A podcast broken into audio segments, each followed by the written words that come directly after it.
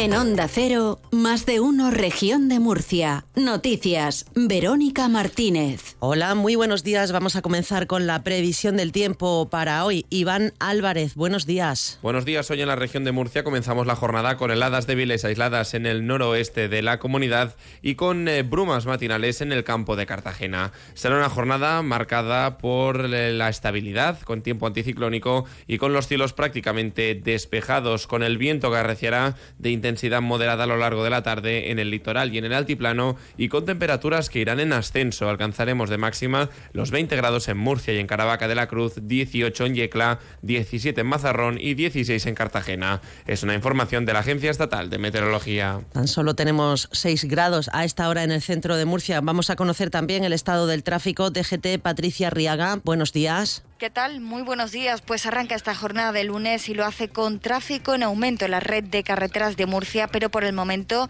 sin retenciones, ni en la red viaria principal ni en la secundaria. Eso sí, como siempre, prudencia y también responsabilidad al volante.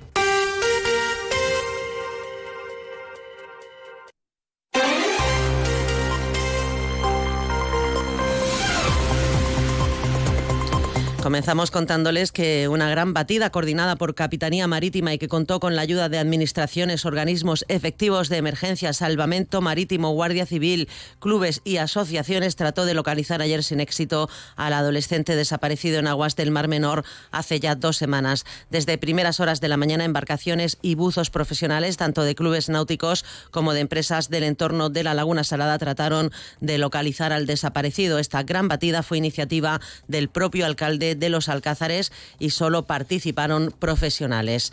Por otro lado, la Guardia Civil rescató la semana pasada en aguas de Cabo Cope Águilas a 16 personas que viajaban a bordo de una embarcación de fibra procedente de la costa africana. La actuación se produjo pasada las 5 de la madrugada del 14 de enero, cuando a través del sistema integral de vigilancia exterior, la Guardia Civil detectó la traza de una embarcación que navegaba a escasa velocidad a 6 millas a través de Cabo Cope Águilas.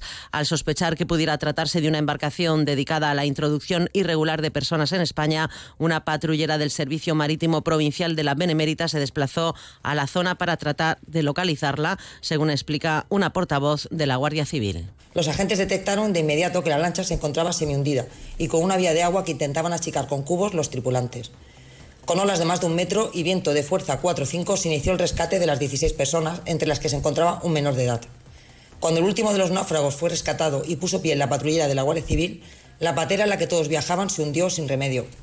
Se trata de 15 hombres, entre ellos un menor de edad y una mujer, todos ellos de nacionalidad argelina, que presentaban signos de agotamiento, hipotermia y entumecimiento muscular debido al tiempo que permanecieron en contacto con el agua.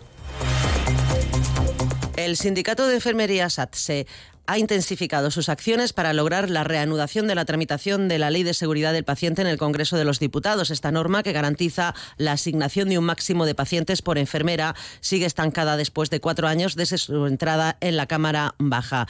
Entre las diferentes acciones, el sindicato inicia una ronda de contactos con los portavoces parlamentarios. La ley, impulsada por SATSE y respaldada por cerca de 700.000 personas, está pendiente de ser tomada en consideración en el Pleno del Congreso, según señala el secretario general del sindicato en Murcia, Pablo Fernández.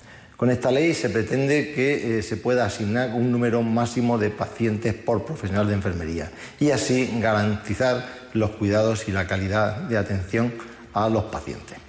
Esperamos que las distintas organizaciones políticas apuesten por la enfermería y así lograr la reanudación de la tramitación de la ley de seguridad del paciente y garantizar, eh, evitar la sobresaturación y el colapso que sufren actualmente tanto los profesionales como las personas que necesitan de su atención.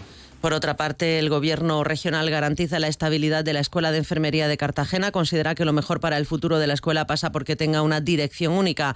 Así lo trasladó el director general de Universidades, Antonio Caballero, tras hablar con los ocho estudiantes que llevan a cabo un encierro de protesta en una de las aulas. Además, añadió que esta dirección será asumida por la Universidad de Murcia con el fin de que el título de enfermería de la UMU sea homogéneo independientemente del centro en el que se curse. El director general ha señalado también que continúan con las inversiones atendiendo las reivindicaciones que trasladan al tiempo que buscan una ubicación estable para la Escuela de Enfermería. Reitera que no se va a cerrar y en ningún caso se ha planteado privatizarla. En clave política, el Partido Socialista, en su reestructuración de la Comisión Ejecutiva Federal, mantiene a Francisco Lucas como secretario de Transparencia y Regeneración Democrática, labor que desempeña desde 2021. Por otro lado, el secretario regional del PSOE, Pepe Vélez, ha destacado que el Partido Socialista desde el Gobierno de España seguirá ofreciendo soluciones a los problemas reales de la ciudadanía. De seguir trabajando para que esta región pueda seguir progresando. Y lo vamos a hacer junto al Gobierno de España para que tengamos cada día unas mejores infraestructuras. Eh, estamos viendo como en estos últimos años se ha hecho la mayor inversión en carreteras que, jamás habíamos visto en tan poco tiempo. También en infraestructuras ferroviarias. Nunca jamás se invirtió en ferrocarril como se está haciendo. No solamente en el AVE, sino también en cercanía. Vamos a pasar a tener cercanías del siglo XXI. Y también el AVE, que por supuesto que llegó a la ciudad de Murcia como querían los vecinos y vecinas soterrados, pero va a llegar también a Cartagena, a Lorca. También les contamos que la alcaldesa de Cartagena y presidenta local del Partido Popular, Noelia Arroyo, participa hoy lunes en Madrid en una mesa de alcaldes sobre la fuerza del municipalismo organizada por el Partido Popular y que estará moderada por el presidente nacional del partido, Alberto Núñez Feijó. Lo hará junto a otras cinco alcaldesas de ciudades españolas. El encuentro Cumplir con la palabra contará asimismo con la asistencia en la apertura de la jornada del alcalde de Madrid, José Luis Martínez Almeida, y la alcaldesa de Jerez de la Frontera y presidente de la Federación Española de Municipios, María José García Pelayo.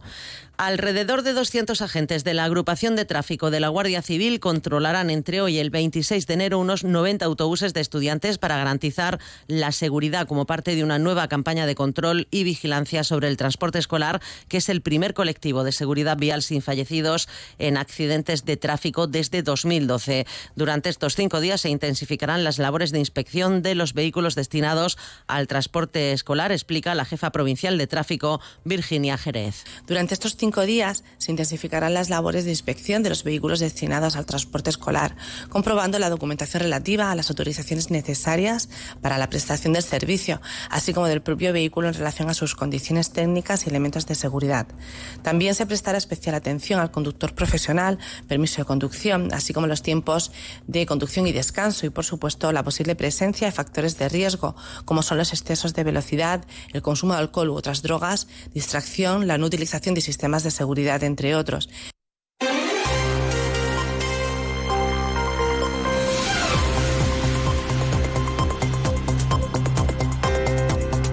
Son las 7 de la mañana y 28 minutos. Los alojamientos turísticos de la región batieron récord de afluencia en 2023, superando por primera vez la barrera histórica anual de los 1,7 millones de viajeros, que generaron 5,5 millones de pernoctaciones, según los datos estimados ofrecidos por el Gobierno regional. Y el portavoz del PP en la Asamblea, Joaquín Segado, ha asegurado que el modelo del sector primario del Partido Popular cree en el campo, en nuestros agricultores y ganaderos y contribuye a crear marca España.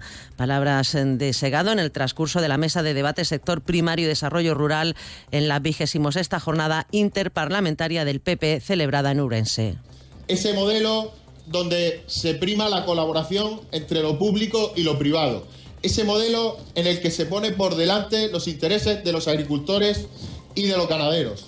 En la región de Murcia, el 98% del agua que se consume se reutiliza para el regadío. Y por eso el Partido Popular también es y ha sido siempre el partido del agua, el partido del Plan Hidrológico Nacional. Por eso el Partido Popular siempre ha propuesto ese pacto, ese acuerdo, ese gran acuerdo nacional por el agua y el Ayuntamiento de Cartagena trabaja para la redacción y aprobación de la nueva ordenanza municipal de calidad del aire y protección contra la contaminación atmosférica. Para ello abre un proceso de participación ciudadana previo a la redacción de la norma con el objetivo de mejorar la calidad del aire y proteger la salud frente a la contaminación atmosférica. Hasta aquí este tiempo de noticias, pero continúa en Onda Cero más de uno con Alsina. Buenos días.